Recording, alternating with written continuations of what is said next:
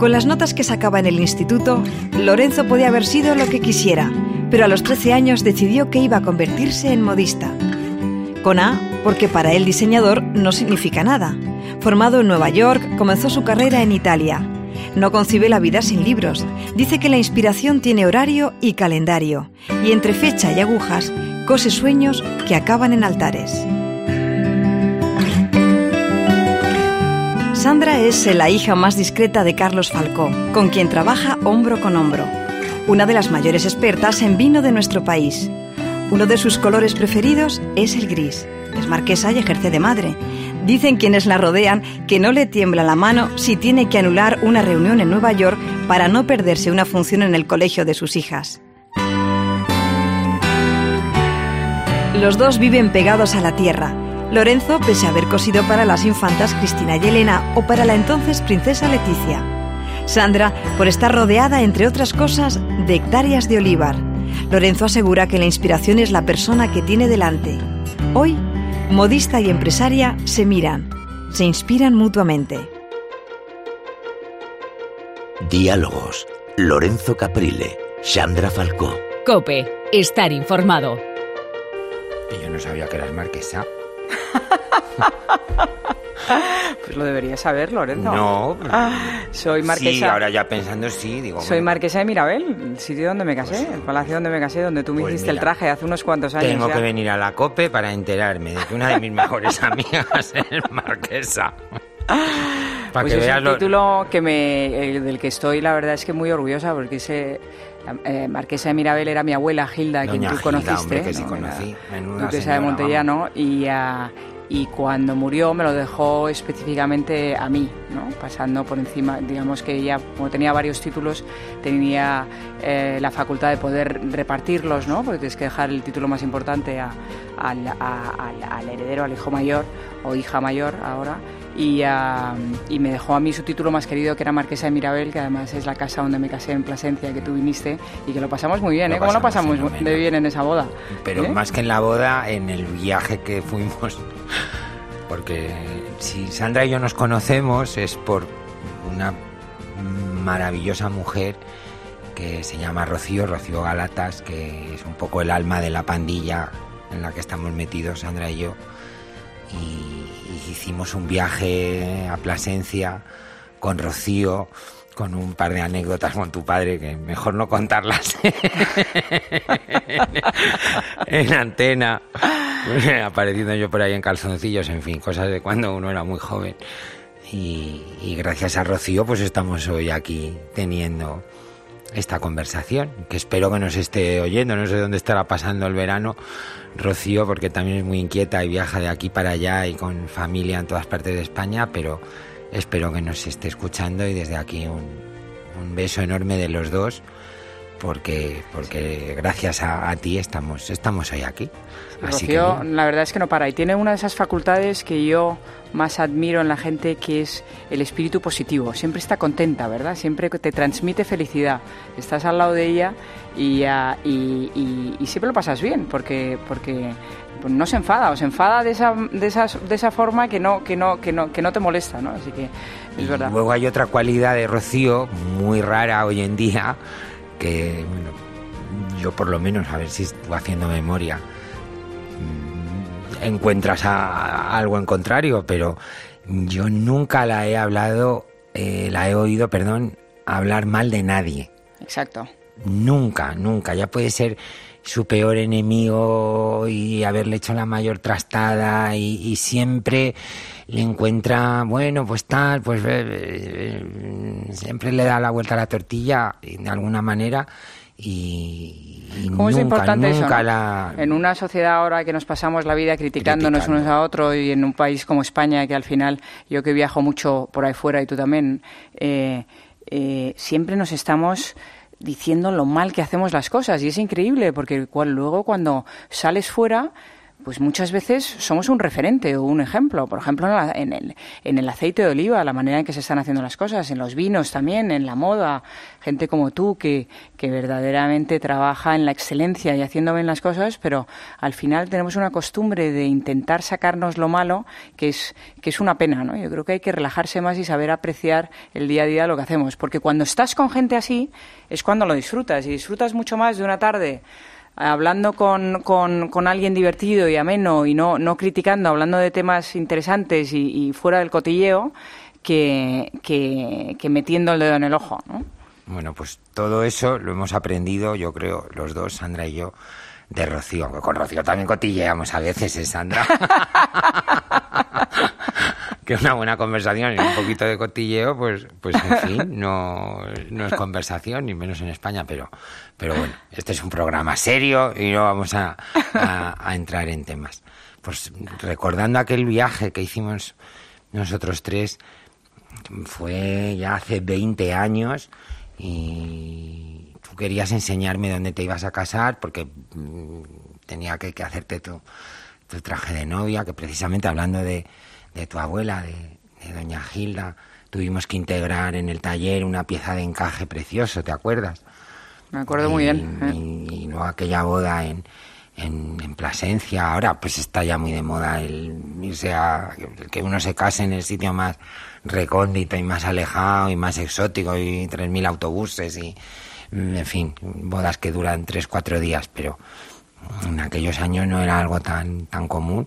Y, y si recuerdo aquellos dos días que luego pasamos en, en Plasencia por tu boda, realmente fueron unos días preciosos, todo el pueblo saliendo a saludarte a las calles, tu llegada a la, iglesia catedral que estaba en obras en aquel momento. Estaba en obras, estaba pero aún así sigue siendo limpiando la fachada. Espectacular. Y, es que Plasencia es una maravilla, es una ciudad preciosa. Y el recuerdo de, de tu abuela, que está todavía viva y que, bueno, era un personaje y de tu historia personal y de la historia de todos nosotros, la historia de, de España. Cuando venía al taller y acompañaba a Sandra a las pruebas, me, me, contaba anécdotas de cuando era dama de palacio de la reina Victoria Eugenia, con quien le, le unió una gran amistad y además tuve el privilegio, me enseñó uno de los mantos de corte que tenían que llevar. Bueno, es que en Plasencia está guardado el vestido, el, eh, eh, el manto de corte con el que ella hizo la presentación y nos contaba, ¿te acuerdas? Me acuerdo muy bien, yo ya conocía la historia, que tenías que entrar a saludar, que entonces ella tenía 18 años, y salir de espaldas, andando de espaldas, con la cola sin pisártela, intentando no caerte, claro. que son cosas que, claro, te parecen, pues eso, pues de museo, ¿no? Y realmente, bueno, pues no han pasado ni, ni 100 años de todo aquello. Con lo cual, Pero bueno. fueron, fueron unos días. ¿Y cuál es el último viaje que has hecho? Pues hablando de viajes, el último viaje que he hecho ha sido. Yo estoy muy español con mis viajes, porque por mi trabajo no me puedo alejar mucho, mucho de Madrid. Enseguida tengo que volver al taller y estar, pues eso, con, mi trabajo diario de, mis clientas. Pero sí, sí intento viajar por España todo lo que puedo. Y el último ha sido al corazón de Castilla, a Urueña, la ciudad del libro, que es una villa medieval preciosa. Y ahí fui con, una de mis mejores amigas, con, con Carlota. Y en ese viaje sí hicimos un poco la reflexión que tú acabas de hacer con respecto a España Digo, si, si este pueblecito medieval, amurallado, perfectamente conservado, restaurado, con varios museos interesantísimos, lleno de librerías, si este pueblecito estuviera en, en Italia, en la Toscana o en, o en medio de la campiña francesa, estaría repleto de turistas, de autobuses, de japoneses, de chinos haciendo fotos, de turismo nacional, internacional y nos dio un poquito de pena porque aquello estaba realmente desierto. El pueblo es precioso, magníficamente cuidado, ves que hay una vida cultural, ya te digo, había una exposición preciosa sobre un poeta de vanguardia de Valladolid, un museo de instrumentos musicales maravilloso, está la Fundación Joaquín Díaz, con todo lo que ha hecho por, por, la antropología de Castilla, por, por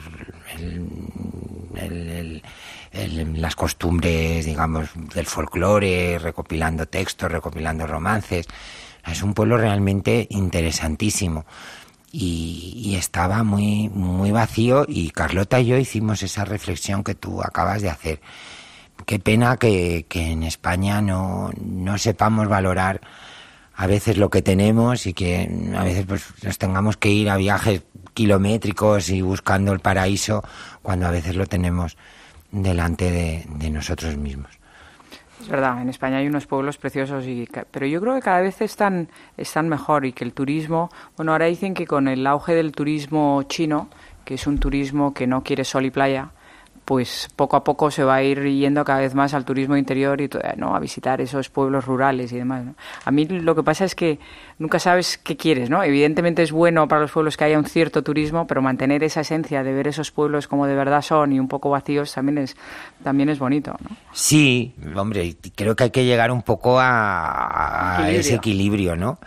Pero pero bueno, entre las hordas que puede haber en una ciudad como Barcelona, que tiene el problema contrario, y lo desierto que estaba Urueña aquel fin de semana, pues, pues creo que hay un, término medio. Luego toda la zona, todos los alrededores, estuvimos visitando el, el, monasterio de Santa María de la Espina, que yo no tenía ni idea mm, que ahí por aquellos parajes Felipe II reconoció a Jeromín, reconoció a Juan de Austria como su hermano y hay bueno pues toda una ruta de Juan de Austria entre muchos pueblos entre los cuales uno de ellos está Urueña y, luego pues este monasterio espectacular que tiene una escuela agrícola que nos enseñó uno de los hermanos que, que todavía quedan en, en el monasterio, que nos contó un montón de anécdotas y fue una excursión mm, magnífica, con mucho vino, que es tu tema, comiendo muy bien. no, estoy de acuerdo con lo que dices, que hay veces... de Río Seco, o sea, fue un, viaje precioso y digo, y a, dos horas realmente de, de, Madrid, cuando a veces, pues eso, estamos planificando viajes de 24 horas. Ayer hablaba con una amiga mía que se va a ir a Australia este verano y digo, madre mía, solo pensar en treinta y tantas horas de avión ya me, entraba el, sudor frío. Y yo creo que, bueno, en ese sentido, la empresa, vamos, tuya, familiar, de, tu padre, en Griñón, con todo el aceite y, el, y los vinos, también están haciendo mucho por recuperar tradiciones y por recuperar, por lo menos, colocar Griñón en, en el mapa, ¿no? Saber, saber dónde está y toda esa zona que también es, es, es preciosa. De hecho, uno de los cocineros de Masterchef está por ahí cerquita, ¿no? Me parece. Sí, hay varios, la verdad es que eso es otra, ¿no? La gastronomía. Nosotros que, que estamos eh, eh, eh, pues la verdad es que yo viajo por España mucho y España, tienes toda la razón, hay veces que nos empeñamos en hacer viajes larguísimos a, sitios muy lejanos que a lo mejor son divertidos y a lo mejor luego vas y acabas en una playa después de 30 horas de avión y en cambio por España hay lugares eh, increíbles, ¿no? Yo viajo mucho por España viendo, viendo eh, viñedos y bodegas de, amigos o nuestras y es un espectáculo, ¿no? Cuando vas a toda la zona de La Rioja o de Ribera o la zona nuestra, ver los, ves los parajes de, de, olivares también. Ayer sin ir más lejos, estuve en Mallorca, que estuvimos visitando una almazara y toda la reconstrucción que han hecho de los muros, la, ¿no? las plantaciones de los olivos y, y todo.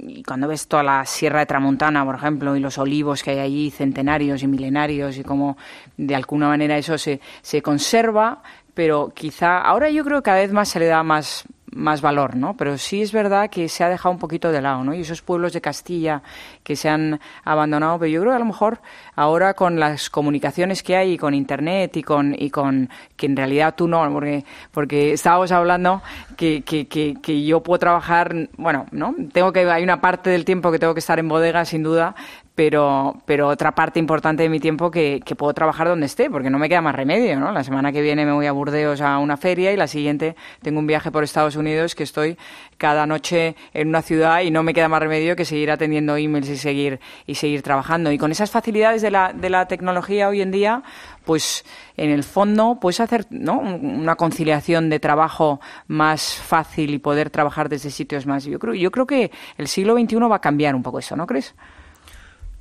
Hombre, yo espero, en mi caso no, porque tal y como tengo planteado mi trabajo, es un trabajo ni siquiera del siglo XX, del siglo XIX. Es un trabajo muy de taller, muy artesanal y, tengo que estar, tengo que estar ahí dirigiendo el taller, probando, modelando, sacando el patrón con mi equipo. Pero no te encuentras con proveedores que a lo mejor se han ido ya y que viven en un sitio más alejado y te traen los bordados o te traen el remate de... Pero si tu negocio está basado en la atención al público, a una atención muy directa y a una atención pues no, claro. personalizada. No, trabajo es que es imposible. Pues pues tienes que estar donde está. no, pero cada vez hay más gente que hace mantas eh, y que vive en eh, no sé dónde y que tiene la lana y hace una manta artesanal y demás. Por supuesto. Eh, el otro día estaba con también con los diseñadores de Teba, esta marca de ropa que a mí me encanta, ¿no? Ropa muy de campo, pero muy tradicional y elegante. Y compran todos los, yo no lo sabía, compran todas las, las telas en España y ah, en unos telares en, no sé exactamente dónde es, creo que es por Valladolid, con tintes naturales, o sea, con gente que está recuperando los antiguos telares de la zona para hacer cosas de manera artesanal, y con más, uh, mejor hechas, digamos, ¿no? saliéndose un poco de lo industrial, que para las cosas pequeñas como las que tú haces o, o que ellos hacen, pues vuelven a valorar el, el, tejido, digamos, casi prácticamente hecho pues de manera eh, artesana o a mano, y, y, y eso es fantástico, ¿no? Yo creo que eso va a dar una segunda oportunidad a, todos estos pueblos que es verdad que es una pena ¿no? que, estén así. Lorenzo, ¿tú te acuerdas tu primer traje? Yo me acuerdo perfectamente de tu primer traje con Carla. No, mi primer traje no. Mi primer encargo fue el de Carla Arroyo Villanova. Pues eso digo.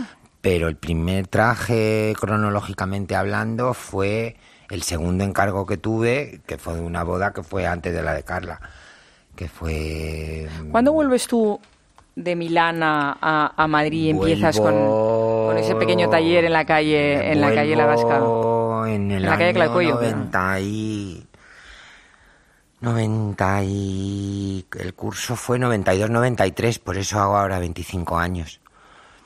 Eh, Carla Carla y su amiga Paloma que es este traje que fue el primero el primer encargo fue el de Carla pero realmente quien se casó primero fue Paloma. Eh, me hicieron, me hicieron, digamos, sus encargos en ese otoño del año 92. Fue en ese curso, en el 92-93, porque las dos se casaron en el año 93. Y mis inicios los recuerdo pues con mucha ilusión, mucha inconsciencia, mucha fuerza. Mm, y bueno, pues que si, sigues un poco tu, tu intuición, ¿no? Un poco pues una voz interior, no sé, no me quiero poner místico, pero que no me mm, haces mucho caso. Yo ahora voy a escuelas de, diseño y, tal, y te hablan de plan de negocio y, un Excel y te presentan, pues yo me he hecho este eh, hoja de cálculo y tal y cual, y yo me tiré a la piscina y siguiendo un poco pues una, una corazonada. Mm, ahora mismo pues no sé si lo haría.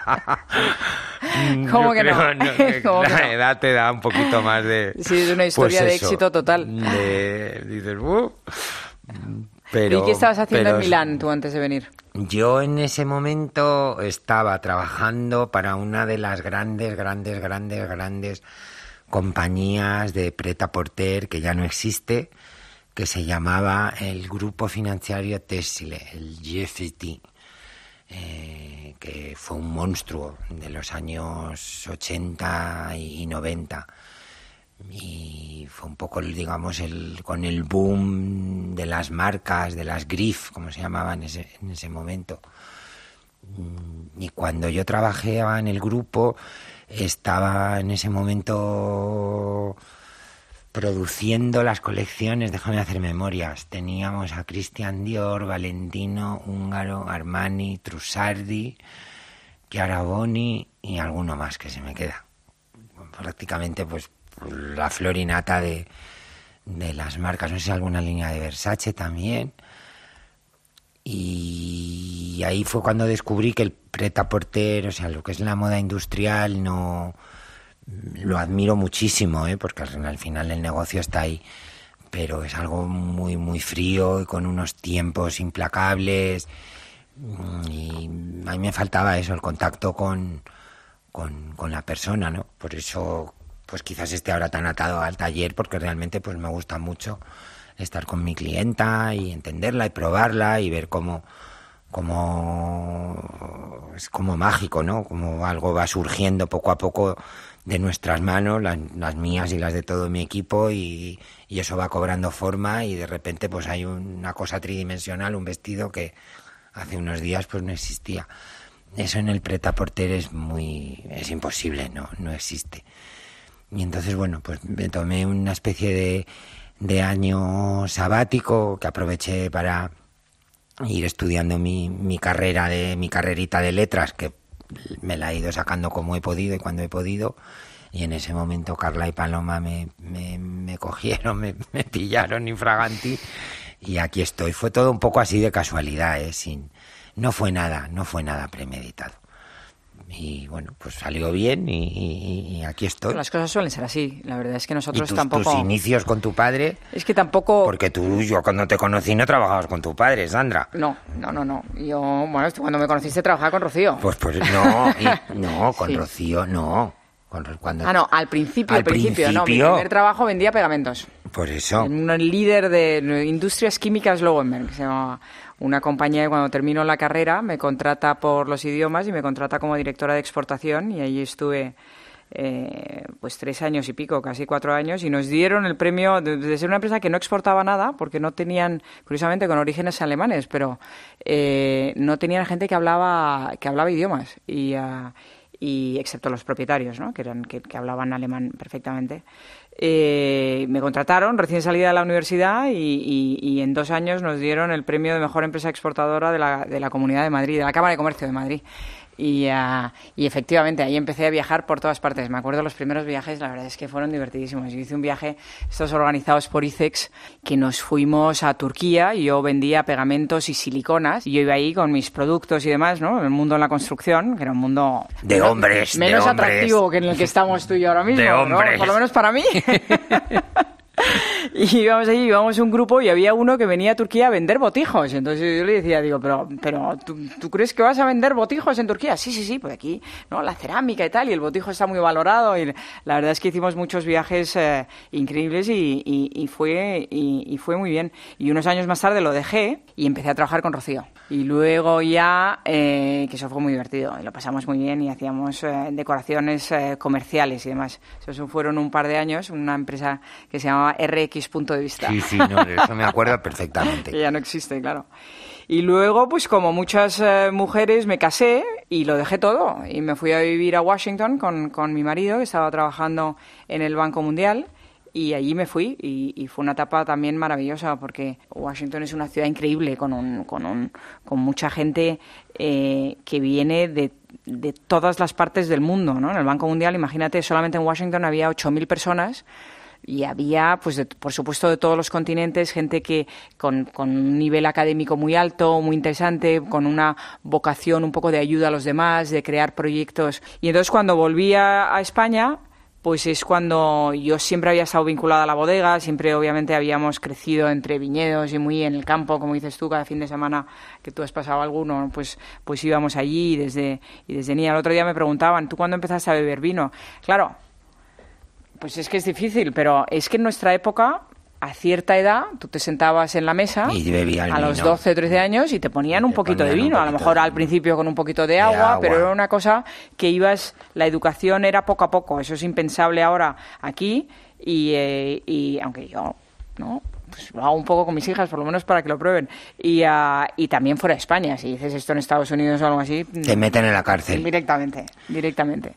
Y entonces, cuando volví a España, le dije a mi padre, mi padre estaba empezando justo, justo con el proyecto del aceite, y, y le dije, oye, papá, yo, yo ah, acabo de volver, me voy a volver a poner a trabajar porque, porque he estado tres años en Washington sin trabajar y, y en fin, ¿no? Yo yo no necesito trabajar es parte de mi educación y de lo que de lo que siento que vamos no que, que, tengo que hacer. Y ah, me encantaría trabajar contigo y participar en el proyecto. Y me dijo encantado no llevo 30 años esperando a que me digas esto no ya sabes cómo es mi padre entusiasta también. Y entonces empezamos yo empecé con el proyecto del aceite y con un vino con un vino que se llama todavía y que se llama Suma Varietalis y que fue un poco como dices tú en las bodegas realmente tampoco nosotros tampoco evidentemente piensas las cosas pero en las bodegas pequeñas como la nuestra y un poquito más eh, yo últimamente uso el símil de la de la alta costura porque hacer un vino tienes un montón de intervenciones desde que haces la vendimia, lo que trabajas en el viñedo durante el año, luego haces la vendimia, pero luego hay una cantidad de decisiones que tomas para que termine el vino, eh, para terminar el vino, que son muy a medida, es muy muy a medida del vino que tienes en cuestión ese año. Y eso es eso es eso es muy bonito. Y yo creo que eso es lo que le da el interés eh, también porque porque y lo que le da ese, ese esas notas de, de, glamour y de especial al mundo del vino, porque cada año es distinto. ¿no? Si todos los años encontraras un producto base de los vinos, digamos, más comerciales, donde prácticamente todos los años son iguales, pues no tienen tanto interés. Para nosotros los mejores vinos suelen ser aquellos que están al borde del desastre. Cuando estás al borde del desastre, que no sabes si se va a ir todo, ¿no? Si vas a poder embotellarlo, ¿no? Pero de repente es un año que es complicadísimo, pero que está justo ahí, pues muchas veces es cuando haces los mejores la sorpresa, eso en mi trabajo también sucede. Sí. es cierto que cuando sales un poco por ahí, el año pasado tuve la oportunidad de diseñar el vestuario para un ballet en, Berlín. Es verdad. Que vinisteis vosotros. Y el, el ballet de, la ópera, el, State, ¿no? Pero no lo sé traducir, el, que es el ballet que dirige allí Nacho Duato. Y realmente trabajando con el departamento de vestuario de allí, pues te das cuenta que los problemas son los mismos, mm, la incompetencia o competencia de la gente prácticamente es la misma, la rivalidad de los celos, las envidias son los mismos, ese mito de la eficiencia alemana, pues se me, en fin, se me quedó un poco así por, no voy a decir la palabrota, y digo, bueno, pues es que tampoco son dioses y son seres humanos como... Claro, pero le viene delante ese mito que tienes que dices, no, los alemanes son organizados, puntuales, Además es que coincidió, coincidió, cuando estaba yo con lo del ballet, coincidió el escandalazo aquel de los coches que habían trucado, no recuerdo. Sí, sí, sí. Vamos, pero una chorizada. Una chorizada que madre mía, vamos, que esto pasa aquí en España, vamos. Y, en Alemania. Y dices, bueno, si es que tampoco somos ni, ni, ni mejores ni peores que, que los demás. Y sin embargo, pues, pues hay algo en el carácter español nuestro que es, ale, pues, pues vamos a, si nos podemos hundir y criticar y machacar y, y lo de fuera, siempre, es mejor. Y mm. yo en ese sentido, tú dices que las nuevas generaciones mm, ya eso lo van a cambiar. Yo soy un poquito. Yo creo que sí, porque ¿sabes cuándo te das más cuenta? Lo, tú lo acabas de decir, cuando sales. Cuando sales, sí. Y, las nuevas generaciones están más preparadas, más viajadas. Han viajado. ya lo que dices tú, cualquiera se va de viaje hoy en día ya con los aviones y eso, pues cualquiera. Hombre, tú no cualquiera, pero te vas de viaje. has tocado un, un, tema, otro de las grandes lagunas del, del español y de la sociedad española, que es el que son los benditos idiomas a ver, no voy a decir nada malo ni me van a mm, censurar aquí en la COPE. Nuestro presidente, el mismísimo Rajoy, que no sabe hablar inglés, o sea, que eso es muy fuerte. Yo no creo que pase en ningún otro país. O sea, es una de las asignaturas pendientes de todos nosotros. Los ingleses tienen la ventaja de que todo el mundo tiene que hablar inglés. ¿eh? Bueno, pero aparte del inglés, pues saben otros. Sí, es cierto que a lo mejor, pues viajando más, también Sí. el tema, también, y me meto también en temas políticos y, y no me, y, no me, y no me gusta meterme en temas políticos, pero los nacionalismos se, se, se curan viajando, ¿no? O sea que en ese sentido te doy toda la razón. Yo soy más viendo- pesimista. Estoy viendo que ahora, tú. sabes que a mí me encantan las series y estoy viendo ahora una serie en, en eh, eh, que se llama, la estoy viendo en inglés porque la veo en Apple TV, se llama Genius, yo no sé cómo Sí. se llama, genio, no, no sé cómo se traduce, no sé Genio. cómo se ha traducido en, en español. Y me impresiona que Albert Einstein en 1910 o no, no, no sé, no me acuerdo exactamente, pero muy jovencito, a principios del siglo XX, renuncia a la nacionalidad alemana, pero mucho antes de todos los problemas y tal, porque él dice que es un, él es un genio y él está por encima de, de, de las nacionalidades y que él es un espíritu libre y que él lo que quiere es estudiar eh, la física y los misterios de la física, que tantas cosas que quedaban entonces por, por descubrir y que él revolucionó muchas, ¿no? Y que el tema del- de, de la nacionalidad le parecía una cosa muy pequeña y que él eh, renunció a su nacionalidad, ¿no? Se fue a vivir a Suiza y, y- y durante muchos años, pues, eh, pues vivió al margen de todo esto, ¿no? En esa época, ¿no? Que era, que era todavía mucho más presente. Y si te fueras a vivir a un país del mundo, ah, si te, si te quisieras ir a vivir a otro, algún otro lugar en el mundo, ¿dónde te irías? Mm, Me falta viaje todavía para decidir. Te puedo hablar de amigos míos viajeros profesionales, como mi amigo Fabián, que él sí, mm, cuando le hice esa misma pregunta que me has hecho tú, respondió sin dudar que él se iría a Tailandia. Pero a mí me falta mucho viaje todavía. Yo tengo un, eh, un eh, sobrino No, no. eh, eh, que está haciendo ahora un viaje que me encantaría hacer, que es un rally, no me acuerdo la organización, que salen de distintos puntos de Europa y van hasta, ah, creo que es Katmandú. Tienen que comprarse un coche, van, estos van cuatro, y ah, tienen que ir en un coche que no les haya costado más de 2.500 o 3.000 euros, pero ese viaje sería maravilloso. A mí que me Bueno, gusta pero viajar. ¿cuántos años tienen, Sandra? Bueno, ya, claro. ¿Pero no te gustaría hacerlo? Sí, Hombre, sí. si fuese andando nos costaría un poco más, pero sí, en coche, no, no, Lorenzo, no. Mira, algo que sí quiero hacer andando es lo que no sé es cuándo, porque no sé si no sé cuándo me puedo coger un, un mes o mes y medio. Algo que sí me gustaría hacer andando desde el principio es el Camino de Santiago. Eso sí lo quiero hacer. Vamos a hacerlo juntos. Eso sí lo quiero hacer, pero de, Pero del tirón. de verdad. No gente que conozco, que han ido en autobús y hacen eh, un poquito andando y cuando se cansan ya van por el móvil y viene el autobús a recogerlo y luego tienen todo el camino en hoteles de cinco estrellas pues reservados en, los distintos pueblos. ¿Tú no, con tienda de no. campaña? O sea, con, sí, Con no, mochila o y, con y mochila donde, y donde en los albergues y en que vamos por lo poquito que sé está bastante bien organizado. El problema que yo me puedo coger un mes mm, ahora en agosto y hacer el Camino de Santiago en agosto, mm, en fin. En diciembre. Lo, lo bonito sería hacerlo en, en el otoño, Otoño. o en, en ese mes de febrero, marzo, abril, que afortunadamente pues pues pues pues hay mucho lío en, en el taller ya con todas las cosas de primavera y, y tengo que estar en el taller. Pero bueno, antes o después, de alguna manera, sé, sé que lo haré. Un viaje como el que tú hablas en coche, 500 kilómetros todos los días, así, ya con... Pero imagínate, todas las ciudades que están viendo y que, que las están descubriendo Sí, por no, primera no, vez. No, claro, ¿no? Con no, 20 años desde to- todo, pues Francia, Italia, luego, eh, luego me parece que, es que no me acuerdo la ruta porque nos la explicaba, pero, pero atravesar toda Europa central y es una maravilla. No, sí, Katmandú, pues tienen que mm, prácticamente pasar por Rusia también. o sea, Pasan no- por Rusia también, sí, sí, efectivamente. Es, es parte de la ruta de la seda, creo. Y, ah, y esa es otra, la ruta de la seda. Sería una maravilla poder hacer una parte de la ruta de la seda. Debe ser durísimo y ver No, esas hombre, ciudades. ese es un sueño creo que tenemos todos, ¿no? Si un día nos tocará el euromillón o el, o el lo que sea, o, los, o la once o el super gordo, pues sí, desde luego, un par de años, dos, tres años, sí los dedicaría a viajar. Imagínate las telas que podrías encontrar por allí. No, y no solo tejidos, ideas y, y materiales y bordados y eso es algo que intento en todos los viajes.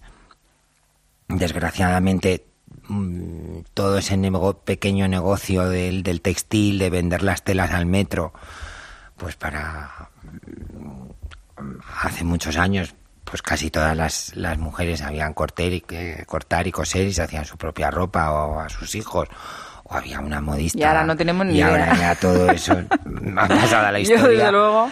Y siempre cuando voy a algún pueblo, a alguna ciudad, pregunto, ¿no hay alguna tienda de telas y tal? Que sí, sí, está cerrando esta, está cerrando la... Y entonces vas y, y rebuscas y, y te, y me traigo a casa pues auténticos tesoros. Eso, claro, también lo- se lo debo a los viajes.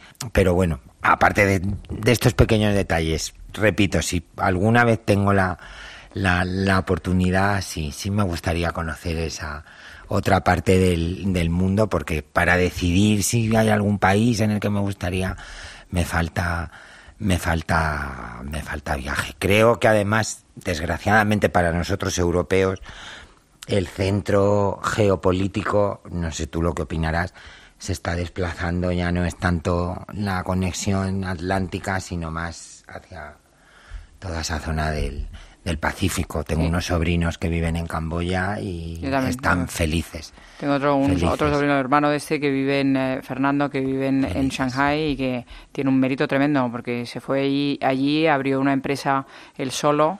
eh, estuvo cinco años trabajando con un equipo, formando. La verdad es que es que hay gente joven ahora que vale una barbaridad. Yo ¿eh? sí, cuando voy a escuelas de diseño y tal, y me preguntan, y, ay, señor Caprile, ¿qué haría y tal? Y yo, si tuviera desde luego ahora 20 años, vamos, me hacía el macuto, y desde luego, si no es, a- No, es importante. Singapur, Tener Hong esa Kong, experiencia de vida de- de- Shanghái, eh, Tailandia, vamos, Mm. la- el mismo Camboya, que te repito, mis sobrinos están felices, creo que, que el centro geopolítico y, y los mercados también, para cualquier producto que tú puedas lanzar o inventar, se están se están desplazando ahí. Ahora, como España, nada, ¿eh? No, como luego ya pues haces como los indianos antiguamente, pues haces tu aventura y tal, y luego ya vienes aquí a, a descansar, a envejecer, te compras Claro, una casa podrías- maravillosa, tú podrías, eh, plantas tu palmera, como hacían los indianos, que se ponían una palmera, que tengo un- uno de mis mejores amigos, Manolo, que está haciendo su, su tesis doctoral sobre esas, ese tipo de palmeras, que son palmeras que vienen de Canarias, que se pusieron de moda y, y hubo todo un trapicheo a finales del siglo XIX y eran carísimas. Y palmera va, palmera viene, porque En los Extremadura, indianos... en por ahí, o sea, la- las casas eh, eh, señoriales y demás tenían eh, una palmera y un ciprés. La palmera era el símbolo de la fecundidad Sí. y el ciprés de la hidalguía. Y ayer en Mallorca me contaban que en las lo que se llamaban ahí se llaman las eh, posesiones, ¿no? Las casas esas importantes son las casas de campo, ¿no? De agricultura de, y ah, este si había una palmera para el caminante significaba que te daban agua. Si había dos palmeras que te daban agua y comida y si había tres palmeras que te daban agua, comida y hospedaje. Es bonito, ¿no? Muy bonito. Muy ma- Cuando ibas, claro, es que se pierde la perspectiva, porque ahora que vas tan rápido en coche de un sitio a otro, pero antes que ibas caminando, pues claro, a lo lejos, muchas veces también era para marcar las posiciones, ¿no? De dónde estaban las casas y, y tú veías un ciprés allá en, en esta finca que estuvimos, que se llama Bocasa, y que hace un aceite extraordinario, que acaban de hacer una nueva almazara, eh, eh, eh, el ciprés, dos cipreses que habían eh, eh, plantado, se veían desde lejísimos, Bueno, ¿no? con- Porque- eran pues a las aplicaciones del móvil, pues de otra manera. Exacto. Eran símbolos, eran emoticonos, pues para que el caminante pudiera saber a golpe de vista pues lo que se podía encontrar. Hablan, hablando de, de Palma, eh, justo re- y, y- y me hace mucha ilusión recordarlo aquí para todos los oyentes. Y es una noticia triste, pero, pero, pero se merece este homenaje. Un primo de Sandra que ha fallecido recientemente, Paco Carvajal, que ha sido uno de los mejores retratistas de este país y que ha muerto muy joven, tenía mi edad. Y bueno, pues desde aquí un, un recuerdo, porque él vivía recuerdo, en Palma, en una de esas Valdemosa, sí. haciendas maravillosas de las Sí. que habla Sandra. Y, y realmente, pues, los como Sí. persona, que era un ser excepcional, y como retratista, como pintor, pues También, ha sido una, una, gran, una gran pérdida. Muy Así bien, que, que por- porque has hablado de Palma, he hecho el porque Palma, pues hablas de casas solariegas, pues enseguida te acuerdas de Valdemosa, que es de lo más bonito que, hay en la isla, sin ánimo de ofender a, a lo demás de Palma, ¿eh? Por Dios.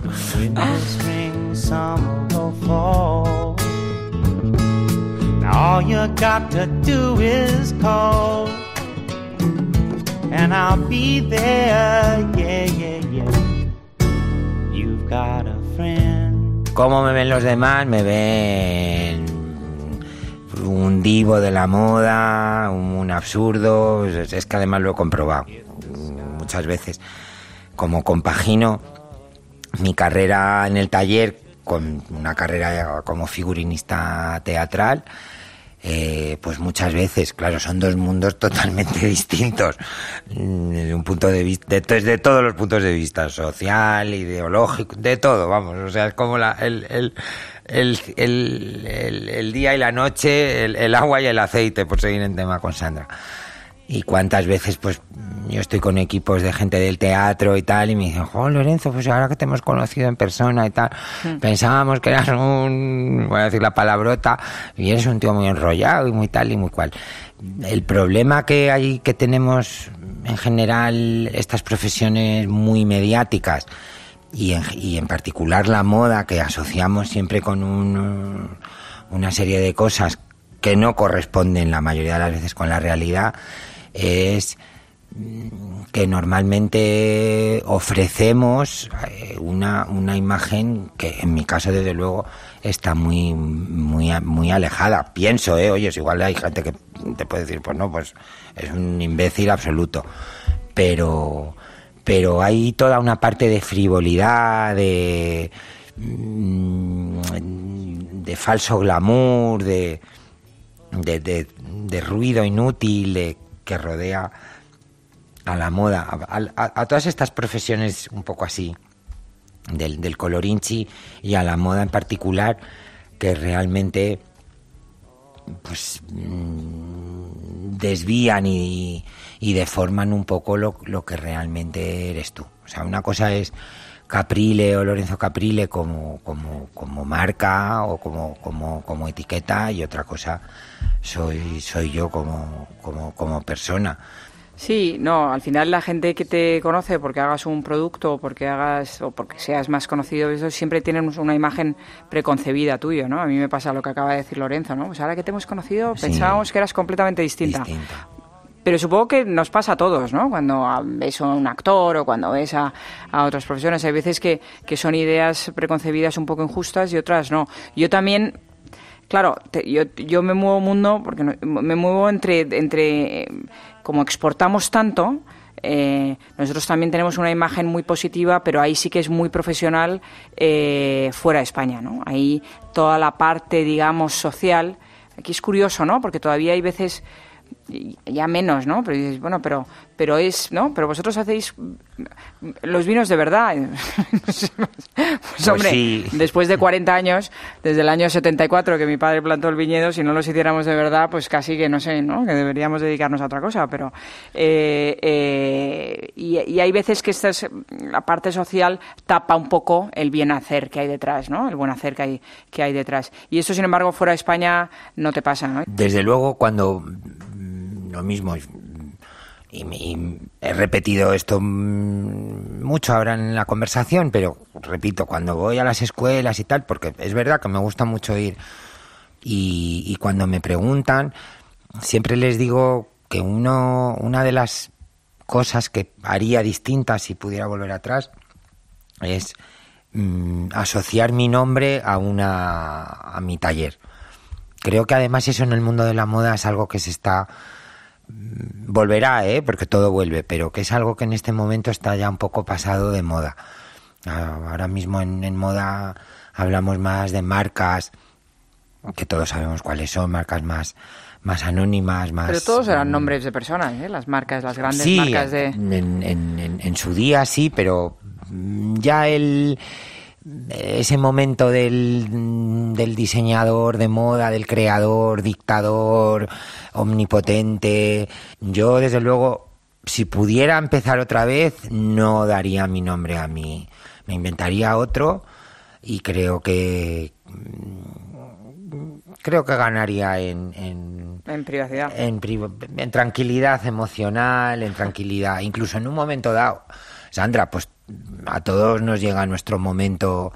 Los negocios tienen su desarrollo, tienen su cenit y luego pues llega un momento en que mm, o los cierras o los traspasas y en un momento dado, cuando tenga que llegar ese momento, pues chica, mm, vender tu nombre, pues vender tu nombre, Sandra, no sé, que lo han hecho, ¿eh? Muchísimos compañeros. Todos. mira, todos, Paco Rabanne, Valentino, Dior, todos, todos. Eh, aquí en España Pedro del Hierro, sin ir más lejos. Pero que en paz descanse, pero eh, es que, coño, es que es tu nombre, ¿no? Claro. Mm, Yo eso sí, y me hubiera evitado pues muchas de estas, de lo que hablábamos, ¿no? Decir, bueno, pues tú eres el propietario o el creador o el director o como lo quieran llamar, creativo de, de esta marca, pues yo qué sé, pues, yo qué sé, pues confeti, o yo qué sé, eh, eh, tú la ilusión y luego tú eres tú. Pero bueno, cuando yo empecé, pues, pues, pues, pues, pues todavía era pues la ilusión, ¿no? De decir, pues mm, copiabas entre comillas a, tus, a tus maestros, a tus ídolos, pues a un Manuel Pertegad o a un Helio Verhagen en España o a un Emanuel Húngaro en fuera y entonces bueno pues te hacía ilusión que tu taller llevara tu nombre.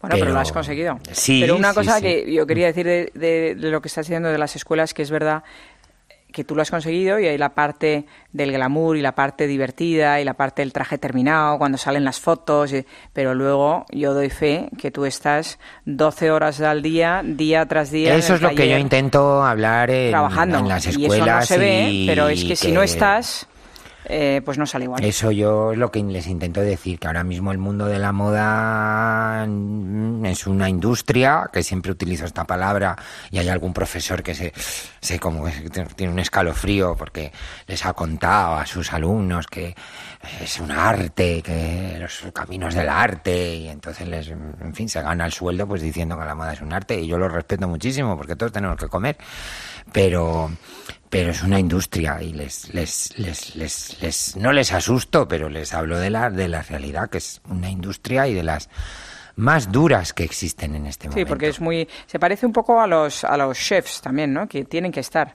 Es complicado y hay que estar ahí. Lorenzo, ¿y ahora? ¿Qué, ¿Cómo estás? ¿Qué te da miedo? ¿Qué te preocupa? A mí me da miedo, tengo miedo no a la muerte, porque para nada. Me considero, me considero no, soy creyente, vamos, absoluto y no le tengo ningún miedo a lo que pueda pasar, que ni, ni a lo que vendrá después. Le tengo mucho miedo a la falta de independencia, al, al dolor. El caso de una tía abuela mía, pues eso, que estaba ahí en, en su residencia y tenía, le habían puesto una televisión en el techo porque, porque solo podía estar así, eh, tumbada en la cama y mirando la televisión. Eso, eso sí que me da. El día que no, que tenga que empezar a dar el coñazo a mi familia, a mis sobrinos, al asistente social, a que no puedas ir ni al cuarto de baño tú solo, eso es lo que me da, lo que me da miedo. Eso sí, me- no, no es que me dé miedo, es que me da terror. La verdad es que la salud es importantísima, ¿no? Cuando El la resto- echamos de menos cuando no, cuando no la tienes yo. Mientras tengas tu independencia en ese sentido, no independencia económica, ¿eh? independencia de, que- de que estoy aquí, cojo un vaso y, de que ahora me voy andando a mi taller. ¿Y Yo- tú? no lo sé, la verdad es que es una pregunta complicada. Yo ahora mismo no sé si le tengo miedo a nada, evidentemente a la salud, ¿no? Pero tenemos la suerte de, de- de, en el fondo, pues es que no, Som- somos unos privilegiados los dos, hemos, tenemos trabajo, No tenemos tengo la salud, menor duda. tenemos todo y además vivimos en un Amigos país estupendos como, como Exacto, tú ¿no? y, Y- como y lo tenemos aquí hay que hablar de la pandilla, ¿eh? que si no nos van a y familia y, y- familia. tu madre que si no nos mata. A doña ya. Janine, que se merecería un personaje, un, un, un, un programa aparte solo para ella. No, pero yo hablo de, de la pandilla con la que nuestra, que son, sois cuatro, ¿no? Cuatro mujeres y yo. Sí. ¿No? Sí, ¿no? Sí. Eh, Roce- no, sí. Marta. Marta, Blanca, Rocío. No, sois cinco. Sois cinco. Irene. Irene, tú. Y tú. Y, y yo. Exacto. Que nos reunimos Nos pues reunimos. una vez al mes para para, hablar. cenar o comer y, y Lorenzo llega en el último momento siempre corriendo, ¿no? Me voy, me voy, me voy porque tengo una novia. No, sé qué y tal. Y, bueno, pues desde aquí las, saludamos a todas porque... Les damos un beso muy fuerte porque son... Ojalá pudieran haber estado aquí. Seguro que la tertulia hubiera sido mucho más... Mucho más mucho Más divertida. Pero sí, sí que somos, sí que somos muy, muy, muy, muy privilegiados, por supuesto que sí. No, y además viviendo en España que te ayuda a tener un poco, ¿no? Todas las, eh, eh, pues dentro de todos los países donde se pueden vivir en el mundo, yo creo que somos unos afortunados, ¿no? Y que tenemos muchos educación, sanidad, todo, así que, así que. Bueno, pues, eh, pues, ¿dónde te vas a ir ahora de vacaciones? Pues, mira, aunque no estoy yo muy español últimamente en mis viajes, pero tengo una sobrina que vive en Cancún y como tiene tres hijos que son tres sobrinos nietos que yo apenas conozco, pues me voy con mi hermana, que es la abuela de estos niños, y nos vamos a pasar el mes de agosto allí con, mi sobrina y mis tres sobrinos nietos que la verdad que, me, apetece mucho porque les conozco, pero no, no he convivido con ellos y, me apetece, me apetece. Oye, pues me ha encantado, me ha encantado estar contigo. ¿Y tú dónde vas a estar en el mes de agosto? Yo me quedo en el panorama nacional. me, voy a, me voy a Mallorca, precisamente.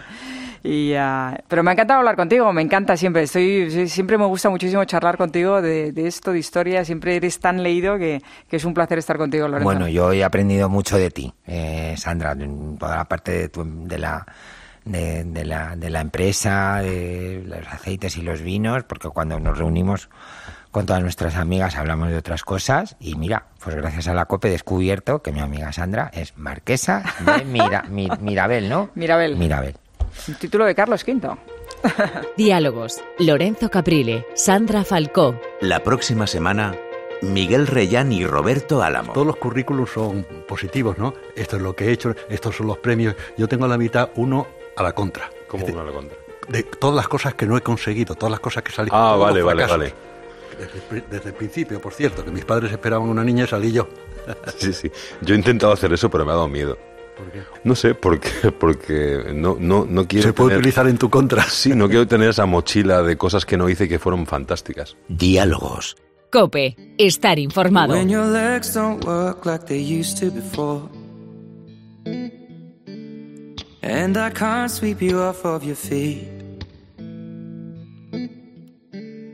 Will your mouth still remember the taste of my love? Will your eyes still smile from your cheeks? Darling, I will be loving you till we're 70. And baby, my heart could still fall less hard at 23. And I'm thinking about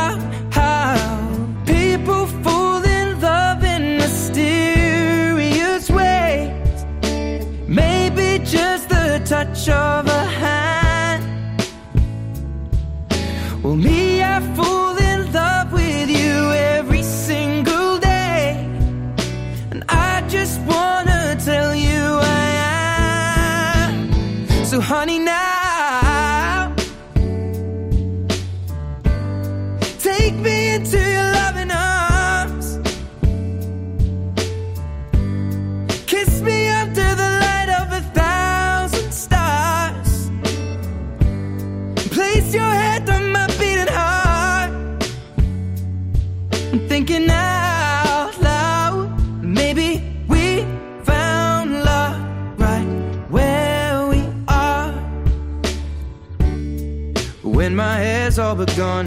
Memory fades. And the crowds don't remember my name. When my hands don't play the strings the same way. Mm, I know you will still love me the same. Cause honey, your soul could never grow